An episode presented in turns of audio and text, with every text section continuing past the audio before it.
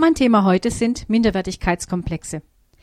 Unsere Kirchen und Gemeinden sind voll von Menschen, die ein extrem niedriges Selbstwertgefühl haben. Und das, obwohl Jesus jeden und jede von uns gleichermaßen liebt und achtet und Gott uns alle miteinander individuell geschaffen hat, jedem mit anderen Gaben. Und trotzdem vergleichen wir uns miteinander und schauen oft nicht auf das, was Gott uns persönlich gegeben hat. Und damit komme ich zum Punkt. Geredet wird zwar viel über Gaben und darüber, dass wir unsere Gaben individuell zum Nutzen der Gemeinde einsetzen sollen. Doch wie sieht es in der Praxis aus? Mir hat eine Bekannte erzählt, dass sie sich unglaublich eingesetzt hat dafür, dass in der Gemeinde eine kleine Bibliothek eingerichtet wurde.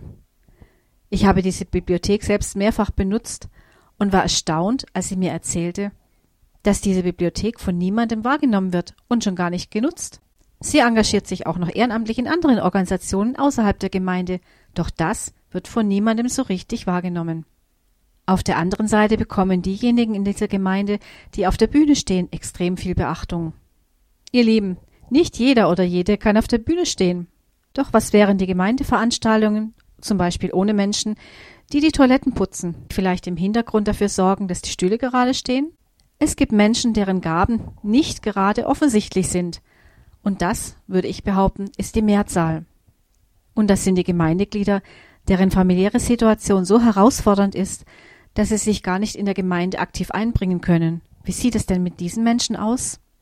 Achten wir sie? Lieben wir sie? Fragen wir nach, wie es ihnen geht? Ich habe es schon erlebt, dass Menschen in schwierigen familiären Situationen mir erzählt haben, aus den Augen, aus dem Sinn. Keiner hat nachgefragt, keiner hat sich für mich interessiert. Ihr Lieben, wie gehen wir miteinander um? Bis gleich nach der nächsten musikalischen Pause.